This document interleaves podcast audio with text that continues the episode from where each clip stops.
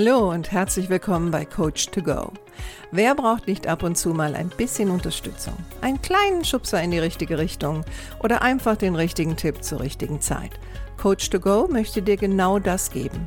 Und ich bin Heike Beck-Kobau und seit über 25 Jahren berate und begleite ich Menschen als Coach, Autorin und Mediatorin. Und ich würde mich sehr freuen, wenn ich auch dein Wegbegleiter sein darf. Hallo, schön, dass du da bist. Heute mal mit einem klassischen Thema aus dem Rhetorik-Coaching, nämlich das Thema Lampenfieber und Redeangst, also Hilfe. Ich muss vor anderen reden. Das ist ja für viele Menschen ähm, ein schwieriges Thema. Also ich habe das früher in meinen Rhetoriktrainings, von denen ich einige gegeben habe, oder auch in den äh, Weiterbildungen und Ausbildungen, die ich gegeben habe, immer wenn Leute sich vor eine Gruppe stellen mussten und irgendetwas präsentieren mussten, dann war das für ganz viele, wenn sie keine Übung hatten, war das schon fast ein traumatisches Erlebnis. Also diese Vorstellung, sich vor eine Gruppe hinzustellen und etwas zu sagen, ob jetzt einen Vortrag oder eine Rede zu halten oder eine Präsentation zu machen, das hat vielen wirklich den Angstschweiß ins Gesicht getrieben. Und daher habe ich gedacht, okay, das ist doch ein wunderbares Thema, auch ein klassisches Coaching-Thema für den Podcast. Warum ist das jetzt so, dass so viele Menschen irgendwie Angst haben? vor anderen eine Rede zu halten. Und spannenderweise, die einen werden sagen, ja, ich finde das unangenehm, wenn ich die Leute nicht kenne. Und andere werden sagen, nein, ich finde das auch unangenehm, wenn ich die Leute kenne.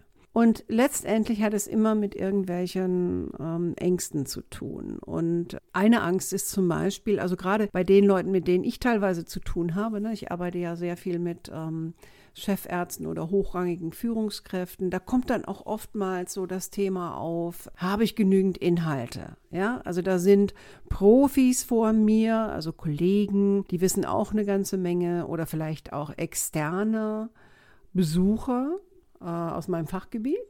Und ich muss jetzt eine Präsentation halten und wenn ich keine Übung habe, dann habe ich durchaus auch ein bisschen Angst, ob meine Inhalte auch professionell rüberkommen. Oder die Frage, ähm, wird das interessant genug sein für die Leute, dass sie mir auch gut folgen? Wenn ich in Gruppen unterwegs bin, die vielleicht nicht so hochrangig in der Hierarchie sind, aber trotzdem jetzt zum Beispiel eine Rede halten müssen, zum Beispiel vor einer Selbsthilfegruppe oder so, ne, weil ich bin ja im Gesundheitswesen tätig, dann kommt oft das Thema, oh, ich hoffe, hoffe, die nehmen mich ernst. Ja. Und die Leute haben so diesen Anspruch, dann auch unglaublich perfekt zu sein. Ne? Also Perfektion steht ganz oben, ganz besonders, wenn es Frauen sind. Und wovon die meisten oder wovor die meisten wirklich Angst haben, ähnlich wie bei Prüfungen auch, ist das große schwarze Loch. Ne? Also die Angst davor, vor diesen Menschen zu stehen und auf einmal vergessen zu haben, was wollte ich eigentlich sagen. Und selbst mir als Profi, der schon vor Hunderten von Leuten Reden gehalten hat, kann das mal passieren, dass ich meinen Faden verliere. mir persönlich macht das jetzt nicht so viel aus, weil ich dann meistens immer sage, oh, ich glaube, ich habe jetzt gerade meinen Faden verloren. Ich meine, das kann man natürlich nicht sechsmal hintereinander sagen, das wirkt dann ein bisschen unprofessionell, aber so eins, zweimal macht durchaus auch sympathisch, wenn man das passende Selbstbewusstsein dazu hat. Weil das ist nämlich eine der Kernursachen, warum viele zum Beispiel Perfektion anstreben in solchen Situationen, weil sie hoffen, dass die Perfektion sicherstellt, dass man sie nicht angreifen kann, dass man sie ernst nimmt, dass sie bewundert werden. Und das hat natürlich auch wieder sehr viel damit zu tun, dass ich ein bisschen Probleme habe mit meinem Selbstbewusstsein. Ne? Oder vielleicht bin ich auch ein Mensch, der die Anerkennung von anderen sehr dringend braucht. Und gerade in so einer Situation, ne, wo ich von der Gruppe stehe und eine Rede halten muss oder eine Präsentation, die ich erarbeitet habe, dann kann es natürlich sein, dass dort Leute sitzen, die mit ihrer Mimik oder ihren Fragen mir irgendwie signalisieren, oh, das finde ich aber jetzt nicht so toll, was du da vorne machst. Wobei ich auch immer wieder die Erfahrung gemacht habe, Leute sitzen oft in solchen Veranstaltungen und sind gedanklich gar nicht bei mir. Also das, was ich auf dem Gesicht des anderen sehe, hat sehr oft gar nichts mit mir zu tun. Also ich hatte gerade die äh, Situation, dass ich seit langem, äh, jetzt gerade so äh, letzte Woche, dass ich seit langem mal wieder eine Moderation gemacht habe. Also ich habe eine Veranstaltung, die über zwei Tage ging, moderiert. Und die Teilnehmer, natürlich alles Corona-konform, ist klar, aber die Teilnehmer, die drin saßen, waren alles hochrangige Führungskräfte. Und ähm, als ich so vor die Gruppe getreten bin und in die Gesichter geschaut habe, da habe ich mehr oder weniger kein freundliches Gesicht gesehen. Früher hätte mich das wahrscheinlich durcheinander gebracht. Heute kann ich das besser einordnen, weil ganz speziell diese Gruppe, das war eine Gruppe von Menschen, die teilweise einander nicht so wohlgesonnen waren. Das war das eine. Das zweite war, dass diese Veranstaltung sehr kurzfristig anberaumt wurde. Also das heißt, die hatten gar keine Vorbereitung. Das dritte war, dass der zweite Tag ein Samstag war. Also das ähm, hat nicht gerade zur Begeisterung geführt. Und das vierte war, denke ich, dass der ein oder andere sicherlich die gesamte Veranstaltung auch in Frage gestellt hat. Also ob das Sinn macht, äh, ob man so lange brauchen muss dafür, äh, wer bin ich denn, also ich jetzt als Moderatorin und so weiter und so fort. Aber unterm Strich hat letztendlich fast gar nichts mit mir zu tun gehabt. Ne? Und, und das macht mich dann in solchen Momenten auch selbstsicherer, weil ich denke, okay, die müssen mich ja erstmal kennenlernen und dann schauen wir mal weiter. Ne? Dir möchte ich jetzt zwölf Tipps an die Hand geben, wie du dich gut vorbereiten kannst, um auch dieses Lampenfieber, wenn du es dann hast, oder deine Redeangst ein wenig ähm, zu reduzieren, vielleicht sogar komplett zu eliminieren. Und das erste habe ich schon gerade genannt, eine gute Vorbereitung. Also schlimm finde ich immer, wenn jemand da vorne steht und erkennbar ist, dass derjenige über etwas spricht, was er nicht selber erarbeitet hat. Also es gibt ja immer wieder Situationen, wo Menschen einspringen, um einen Vortrag zu halten für jemand anderen, weil der kurzfristig abgesagt hat. Die haben das nicht erarbeitet. Das macht natürlich auch nervös, das ist logisch. Und gleichzeitig ist es irgendwie auch nicht meins. Ne? Ich stehe da vorne und rede über etwas, wo ich ja nicht die Gedanken hatte beim Erarbeiten. Ne? Also wenn man ja einen Vortrag oder eine Rede vorbereitet, dann hat man auch gewisse Gedanken dazu und man hat ja auch gewisse Prozesse, die man gedanklich durchlaufen ist. Und das fehlt diesen Menschen und das macht nervös.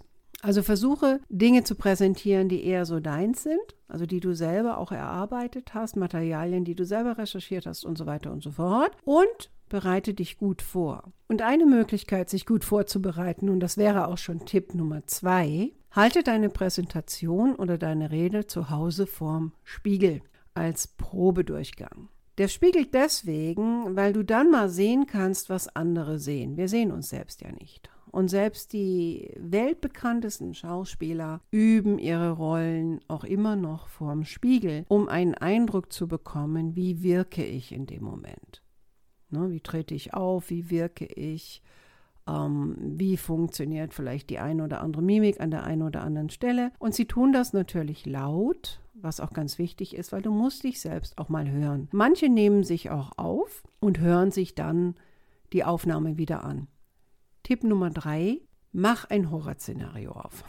Das heißt, wenn du Angst hast, äh, dann frage dich mal, was ist denn ehrlich gesagt das Schlimmste, was passieren könnte? Lass es mal krachen. Was ist das Schlimmste, was passieren könnte? Also was manche sich dann so vorstellen, ist so, dass alle aufstehen, sich umdrehen und rausgehen. Dass alle das doof finden.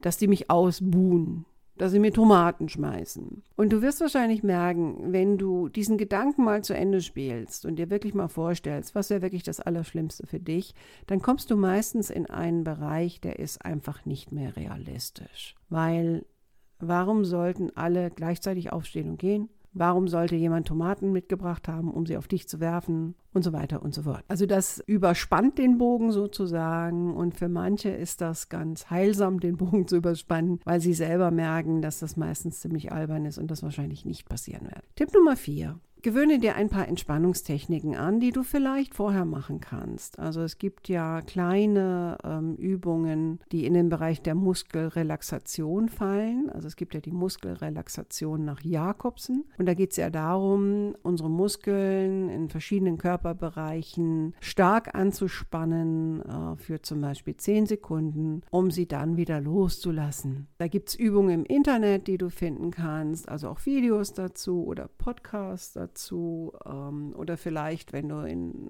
einen Physiotherapeuten hast, der kann dir das auch sehr gut erklären. Also für manche ist das sehr gut im Vorfeld, bevor sie dann quasi ihre Rede oder Präsentation halten, sich nochmal fünf Minuten zu nehmen und ein paar Übungen zu machen. Grundsätzlich empfehle ich immer, komme früh genug. Also sieh zu, dass du nicht auf den letzten Drücker da aufschlägst.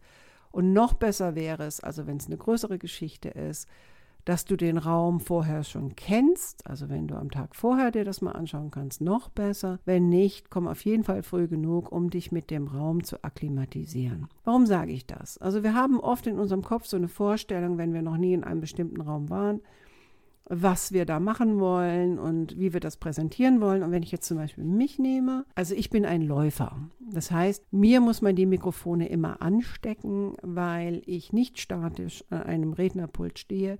Ich laufe mit dem Ding rum. Und ich habe schon Situationen gehabt, wo ich in einen Raum gekommen bin, da war überhaupt kein Platz, um rumzulaufen. Ja, also momentan natürlich mit Corona. Ich bin auch jemand, der dann in die Gruppe hineingeht. Also oft gibt es ja dann zwischen den Sitzreihen dann auch Platz, wo man durchlaufen kann. Das geht natürlich momentan bei Corona nicht. Also versuche ich vorne so ein bisschen hin und her zu laufen. Das ist für mich zum Beispiel wichtig. Und auch, dass ich sehen kann, wo sitzen die Leute, kommt da Luft rein, wie ist die ähm, Beleuchtung, wo stehe ich, habe ich da genügend Platz für meinen Kram und so weiter und so fort. Je besser du den Raum kennst, desto sicherer wirst du dich fühlen. Ein weiterer Tipp ist, setze dir einen positiven Anker. Was heißt das? Ein Anker, das ist ein Begriff, der kommt oder basiert auf der Arbeit von Pavlov. Und Pavlov hat ja diese Hundeexperimente gemacht, also dass er die Hunde gefüttert hat und vorher eine Glocke geläutet hat, um dann auch zu überprüfen, assoziieren die Hunde nach einer Weile fressen mit dieser Glocke. Und das war natürlich so. Also er hat dann auch festgestellt, dass wenn er nur die Glocke geläutet hat, dass den Hunden dann auch schon der Speichel lief. Ne? Und das ist eine Ankerwirkung. Also das heißt, es gibt einen Reiz und es gibt eine Reaktion dazu. Und wenn du dir einen positiven Anker setzen möchtest, dann könnte das zum Beispiel ein positiv belegtes Maskottchen sein, vorzugsweise etwas Kleines, was du mitnimmst, wenn du eine Rede halten musst, was du vielleicht in dein Blickfeld legen kannst, oder ein Foto, eine Postkarte. Auf jeden Fall sollte es etwas Positives sein, was innerhalb deines Blickfeldes ist. Und wenn du das anschaust, wird es etwas mit dir machen. Grundsätzlich, gute Redner sind in der Lage, Blickkontakt herzustellen mit dem ganzen Raum. Was heißt das? Das heißt nicht, dass du jeden einzeln anschauen sollst. Also eine leichte Möglichkeit, das zu erreichen, dass der ganze Raum sich irgendwie angeschaut fühlt, weil das ist ja das, wo wir auch Leute abholen. Ja, es gibt ja nichts Schlimmeres, als wenn jemand sich zu seiner PowerPoint-Folie dreht. Wir sehen immer nur die Seite der Person oder den Rücken und der liest eigentlich nur ab, was da vorne steht. Wir wollen angeschaut werden, wir wollen estimiert werden. Und eine Möglichkeit, das herzustellen, also diesen Blickkontakt herzustellen, ist, dass du dir vielleicht vorne in den ersten Reihen drei Personen aussuchst, die quasi rechts, links und mittig sitzen, die du dann immer wieder anschaust, wenn du redest.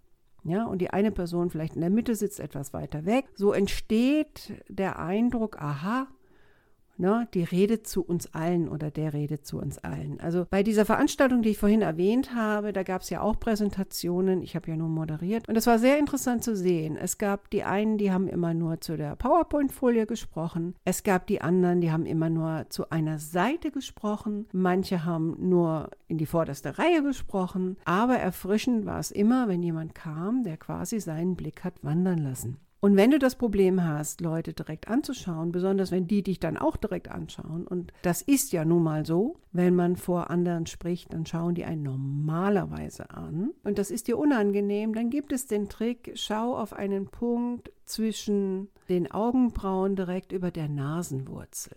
Und witzigerweise, das musst du mal ausprobieren, zum Beispiel kannst du das auch schon mal im Spiegel üben und dich selbst so anschauen. Wenn du dahin schaust, wird dein Gegenüber das Gefühl haben, dass du ihm oder ihr in die Augen schaust. Aber du tust das nicht.